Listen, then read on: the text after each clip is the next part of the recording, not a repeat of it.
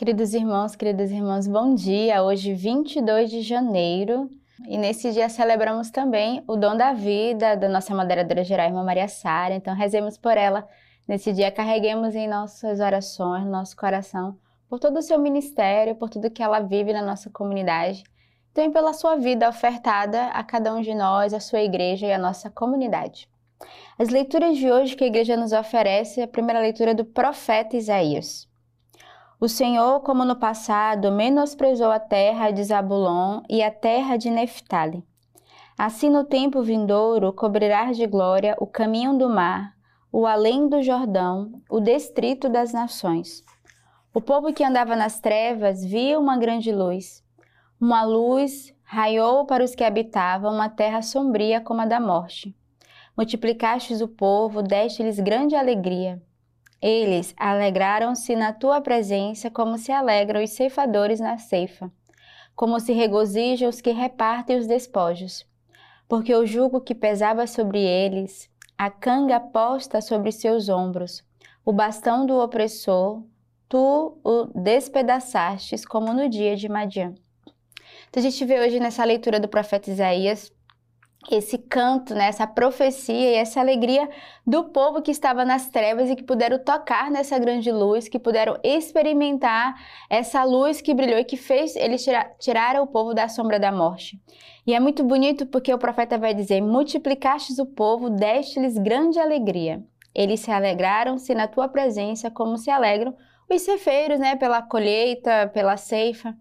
E hoje o profeta nos convida a nos alegrarmos e percebermos que o Senhor é, essa, é Ele a nossa luz, é Ele quem nos ilumina, é Ele que nos tira das trevas e nos faz cada vez mais é, tocar nessa, nessa bondade, nessa fidelidade de Deus, que uma vez iluminados somos chamados a multiplicar essa alegria, esse dom aos outros, né? E nos alegrarmos pelas, pelas graças que o Senhor realiza diariamente no meio de nós, assim como Ele realizou com o seu povo, que tirou o jugo pesado, né? Ele também tirou de cada um de nós, ofertando a sua vida, né? morrendo por cada um de nós, e, e somos esse povo que, graças ao sacrifício do Senhor, hoje podemos estar aqui para glorificá-lo e bendizê-lo. O salmo de hoje, o salmo 26. O Senhor é minha luz e minha salvação, de quem terei medo? O Senhor é a fortaleza da minha vida, frente a quem tremerei. Uma coisa eu peço ao Senhor todos os dias de minha vida, para gozar a doçura do Senhor e meditar no seu templo. Eu creio que verei a bondade do Senhor na terra dos vivos. Espera no Senhor, ser firme, fortalece o teu coração e espera no Senhor. Então, o salmo já diz tudo hoje, né? É um salmo de confiança. O salmista hoje nos oferece esse salmo dizendo: Ele é a nossa luz, a nossa salvação. Nós devemos, não devemos temer. Né? O Senhor é a nossa força, o nosso refúgio, a nossa fortaleza. Então salmo para rezarmos todos os dias, é acreditar nessa força que o Senhor nos dá e por isso não devemos nos desanimar, não devemos nos entristecer, mas ao contrário, né, dar graças ao Senhor porque Ele nos conduz. E para aqueles que deram a vida, o salmista nos lembra como é bom habitar na casa do Senhor todos os dias. Então, que alegria para nós, membros de vida, darmos a nossa vida ao Senhor, habitarmos na tua casa, podermos tocar nessa fidelidade, nessa força que não vem de nós, mas que vem de Deus e que fortalece diariamente o nosso coração na espera da sua vinda, né? Ele virá, não tardará. E nós estamos aqui nessa espera, nessa vinda gloriosa, com o nosso coração confiante nele. A segunda leitura da carta de 1 Coríntios. Eu vos exorto, irmãos, em nome de nosso Senhor Jesus Cristo, guardai a concórdia uns com os outros, de sorte que não haja divisões entre vós. Sede estreitamente unidos no mesmo espírito e no mesmo modo de pensar. Com efeito, meus irmãos, pessoas da casa de Cloé me informaram que existem rixas entre vós. Explico-me, cada um de vós diz, eu sou de Paulo ou eu sou de Apolo ou eu sou de Cefas, ou eu sou de Cristo. Cristo estaria dividido? Paulo teria sido crucificado em vosso favor? Ou fostes batizado em nome de Paulo? Pois não fostes para batizar que Cristo me enviou, mas para anunciar o Evangelho, sem recorrer à sabedoria da linguagem, a fim de que não se torne inútil a cruz de Cristo. Então, essa leitura São Paulo vai exortar a comunidade que vivia, né, justamente com rixas, com brigas, com divisões, e ele vai exortar a viver na concórdia uns com os outros. Ele vai exortar que não haja divisão entre nós e que nós devemos, ao contrário, crer no Senhor que nos escolheu, que nos elegeu, crer em um só Deus, porque aqui o povo se questionava, né, de onde era, de Paulo, de Apolo, de Cefo. Ele vai dizer que esses questionamentos traz divisões, né, no coração do povo. E ele vai exortar, dizer, irmãos, vivei né, na concórdia. Então, peçamos ao Senhor, em meio a tudo que nós vemos também no nosso mundo, hoje no nosso Brasil, com tantas discórdias, né, com tantas brigas, sobretudo políticas, peçamos ao Senhor primeiro a paz do nosso coração. E rezarmos, né, confiarmos, a única coisa que nós podemos fazer é confiar o nosso Brasil ao nosso Senhor, que Ele dê sabedoria àqueles que estão no poder, que estão à frente, que conduza da melhor forma. Mas também não só no mundo, dentro da nossa própria casa, quantas vezes nós trazemos rixas, discussões, porque nós não, não entramos na unidade, não nos entendemos. E as brigas, elas, elas vêm fruto de uma falta de diálogo e de comunhão. E isso pode ser na nossa família, na nossa vida comunitária, vida missionária, no nosso trabalho. Então, pensamos ao Senhor hoje a intercessão através dessa leitura de verdade de buscarmos essa unidade, essa paz, essa concórdia, essa comunhão uns com os outros. O evangelho de hoje de São Mateus.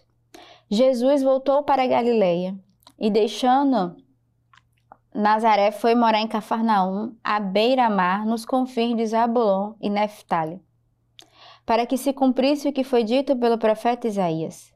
Terra de Zabulon, terra de Neftali, caminho do mar, região além do Jordão, Galiléia das nações. O povo que jazia nas trevas viu uma grande luz. Aos que jaziam na região sombria da morte surgiu uma luz. A partir desse momento começou Jesus a pregar e a dizer: Arrependei-vos, porque está próximo o reino dos céus.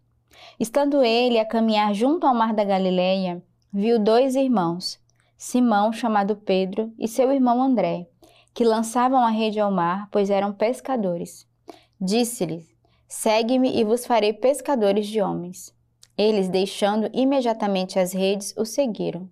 Continuando a caminhar, viu outros dois irmãos, Tiago, filho de Zebedeu, e seu irmão João, no barco com o pai Zebedeu, a consertar as redes, e o chamou. Eles, deixando imediatamente o barco e o pai, o seguiram. Jesus percorria toda a Galileia, ensinando em suas sinagogas, pregando o evangelho do reino e curando toda e qualquer doença ou enfermidade do povo. Então a gente vê o evangelho de hoje, que é justamente o chamado né, de Pedro e de André, esses homens pecadores, pescadores, pecadores sim, mas pescadores, né, que escutaram o chamado do Senhor e que o seguiu. E é tão bonito ver a disposição do coração deles que rapidamente deixam tudo. E quantas vezes o Senhor nos chama a missões, a, a situações, e nós retrucamos, pensamos, temos dificuldade de dar o sim. E a palavra vai dizer imediatamente, deixando as redes o seguiram. Então, o convite para cada um de, no, de, nós hoje é imediatamente corrermos ao encontro do Senhor, darmos o nosso sim. E também não termos medo de sermos ousados como Jesus, que aonde passar, evangelizemos. Convidemos as pessoas a fazer essa experiência de seguir o Senhor, numa vida comunitária, numa vida missionária, mas mesmo numa vida de igreja, quantas pessoas poderiam dar bem mais na sua vida paroquial, na sua própria paróquia, na missão? Mas hoje estão presas às suas redes, estão presas aos seus afazeres. E aqui tanto Pedro como André, que tinham um serviço, né? Tinha, não estavam desocupados, não estavam de perna para cima, não estavam desempregados. Mas o chamado do Senhor foi bem mais forte. Foram capazes de deixar tudo e seguir imediatamente o Senhor. Então, peçamos essa mesma graça, de ter essa mesma disposição no coração, de imediatamente seguirmos o Senhor naquilo que Ele nos chama. E talvez o Senhor, a cada um de nós, vai fazer um chamado particular e diferente. Uns a deixar tudo numa vida missionária consagrada, mas o Senhor também chama, faz outros chamados diferentes a cada um de nós, às vezes numa comunidade de aliança, no nosso trabalho, dentro da nossa família, há uma missão que nos é dada. Então, digamos sim ao Senhor e corramos imediatamente ao seu encontro e a realizar a sua obra, a sua missão. As leituras que hoje a Igreja nos oferece da Constituição Sacrosanto Concílio sobre a Sagrada Liturgia do Concílio Vaticano II. Cristo sempre presente em sua Igreja. Cristo está sempre presente em sua Igreja, principalmente nas ações litúrgicas. Está presente no sacrifício da missa, tanto na pessoa do ministro, pois quem o oferece agora, através do ministério dos sacerdotes, é aquele mesmo que se ofereceu na cruz, como mais intensamente ainda sobre as espécies eucarísticas. Está presente pela sua virtude nos sacramentos, pois quando alguém batiza, é Cristo que batiza. Estar presente por sua palavra, pois se é ele quem fala quando se lê a Sagrada Escritura na igreja. Está presente, enfim, na oração e salmodia da igreja. Ele que prometeu: onde dois ou três se reúnem em meu nome, aí estou no meio deles. Então, eu convido você ao longo do dia a continuar meditando, a buscar essa, esse ofício das leituras hoje sobre a nossa liturgia, de nos debruçarmos sobre a beleza, a pedagogia, e a nossa igreja é muito inspirada, muito pedagógica, mas também de rezarmos pelos nossos ministros, pelos sacerdotes, por aqueles que são eleitos a exercer esses ministérios.